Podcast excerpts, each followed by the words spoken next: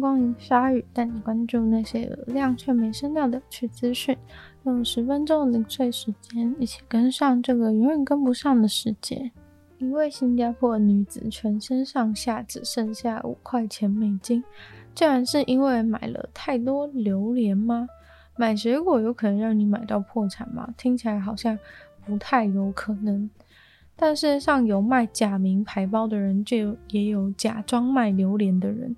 这次的事情呢，是发生在 Facebook 上面的商店。猫山王榴莲一公斤四点五块美金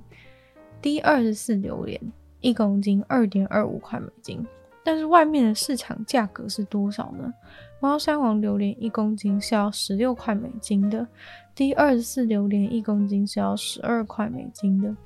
于是，这位五十岁的女子马上就受到了这个低价格的吸引，联络了这间叫做 TMC 新鲜的卖家，下单并确认东西什么时候会到货。卖家就留下了女子的电话号码，但这时候就开始奇怪了，因为卖家竟然说晚点会有客服的团队跟你联络，但正常买东西怎么会是由客服负责呢？又不是出了状况或是售后等等的。不过，这位女子不疑有他，过了没多久，马上接到一通电话，手把手细心的教她怎么在手机上安装一个 App。与此同时，直接问她她的个资，说是为了要帮她注册会员。结果后来女子还在过程当中取得了银行寄来的 OTP 验证码。顺利的把自己的银行账号资讯全部都输入进去 App 里面，这很明显就是诈骗了。但这位女子还没发现，诈骗方还为了表示自己的诚意，还说会寄几个免费的榴莲给她。这算是很大胆的诈骗，直接动银行的账号，诈骗直接从她的账号里面提取了三万七千四百元美金，就是直接拿走了。他当下都还浑然不知。是直到隔一天，他想要买食物来吃的时候，才发现自己几乎没钱了，就剩下五块美金在银行账户里面。查看了记录，才发现有两笔非常奇怪的记录，就是在昨天，一笔两万多，一笔一万六千多美金，两次就把他账号里的钱全部领光。受骗女子难过的说：“那些是她存了一辈子的积蓄，现在她只剩下五块钱美金在账户了。”而新加坡警察现在已经着手在进行调查。胰妥赞注射剂是用来治疗糖尿病的药物，主要就是模拟一种荷尔蒙，让人感觉有饱足感。可是比起去模仿荷尔蒙，有没有其他的方法呢？这种药物虽然原本主要是治疗糖尿病，让患者能够控制食欲、控制血糖，但是也因为有这种效果，曾经被好莱坞女明星视为减肥神药。大家都想要透过这个药物来控制食欲，想降低食欲，保持苗条，是人类的千古难题。NYU 的科学家就想出了一套。透过肚子里面发送电子脉冲来控制食欲的药物，它可以刺激你原生的胃饿激素分泌，这可以帮助那些正在进行癌症治疗，因为太痛苦不想吃东西的人，或者是厌食症患者。至于相反的作用，让人不想吃东西这样的控制，似乎也完全能够做到，让人不要感觉饿，也就能有效的控制过度饮食。现在这个药物还只有对猪进行实验过，但已经被 FDA 认同可以制造给人吃，所以未来的五年内就会在人身上尝试了。这种不用注射外来物质、不用手术的解决方法，未来将会拯救非常多为此所苦的人。这个药的本质基本上就是电子线圈，整颗药只有在达到胃碰到胃酸的时候才会开始作用，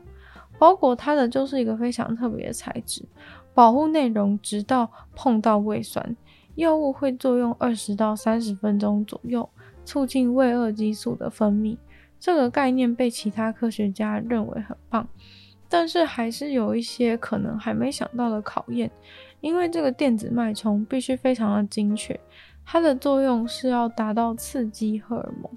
但是会不会有可能刺激了增加食欲的荷尔蒙，却同时被肚子里面减少食欲的荷尔蒙给抵消了？或者是有没有可能过度刺激了，会导致产生呕吐的感觉，或者甚至拉肚子？其他类型的副作用也都还需要多方的验证。另外还有个问题，就是现在这个药物包裹它的特殊材质，并不是可以被生物分解的。等于说，它通过你的肠子排便出去以后，你不能直接冲水下去，不然会造成污染。可是总不能你要在马桶捞半天，捞把这个药物的包裹给捞出来吧？不然呢，就是只能在医院使用，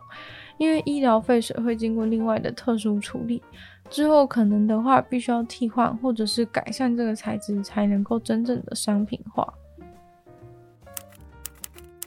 晚上突然好想要买玩具车，该怎么办呢？正常的儿童就是去找爸妈拜托他们买，或者呢，也许应该考虑网购吧。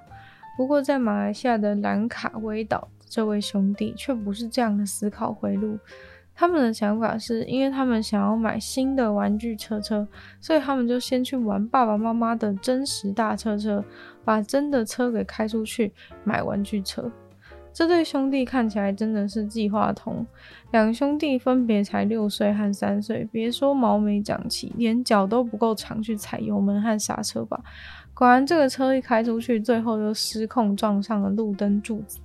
其实警察在撞上之前就已经接获通知，因为路上的其他驾驶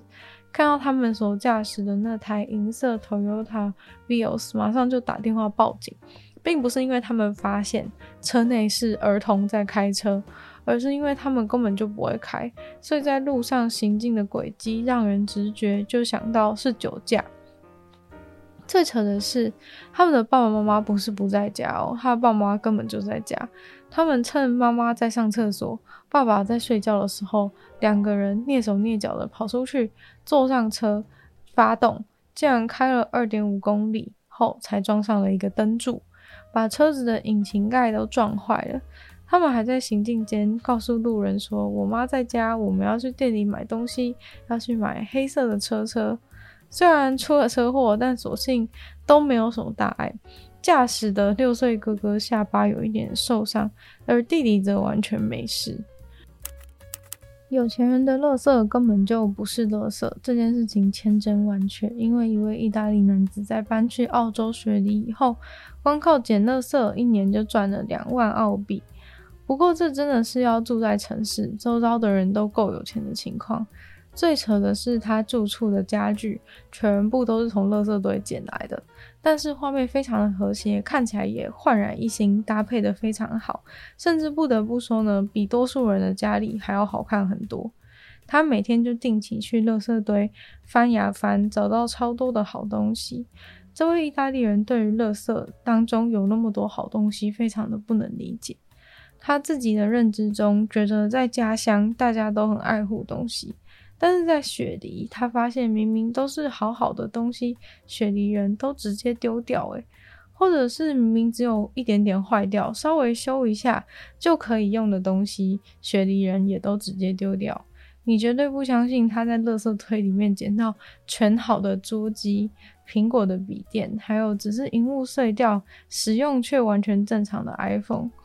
四年来，他几乎很少买任何比较贵的东西，因为呢，这个垃圾堆完全满足了他的需求。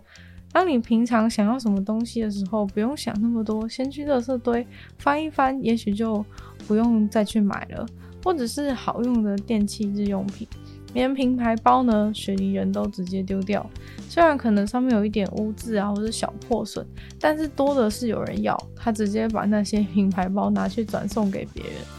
真的只能说，雪梨人真的是够富裕又够浪费，才能够发生这种好事。今天的鲨鱼就到这边结束了，再次感谢第二赞助会员伊恩、大银男子、James、黑渊、毛毛、黑牡丹还有 ZZ。就像其他愿意支持鲨鱼创作的朋友，可以在下方找到 Patreon 的链接，没有不同的会员等级，还有不同的福利，大家参考。那如果喜欢鲨鱼的话呢，记得多多把分享出去，更多人知道。或在 Apple Podcast 帮我留星星、写下评论，对节目的成长很有帮助。那如果喜欢我的话呢，也可以说说去听我另外两个 Podcast，其中一个是女友的纯粹不理性批判，没有时间更长的主题性内容；另外一个是听说动物，当然就跟大家分享动物的知识。就希望下雨可以继续在每周四跟大家相见。那我们下次见喽，拜拜。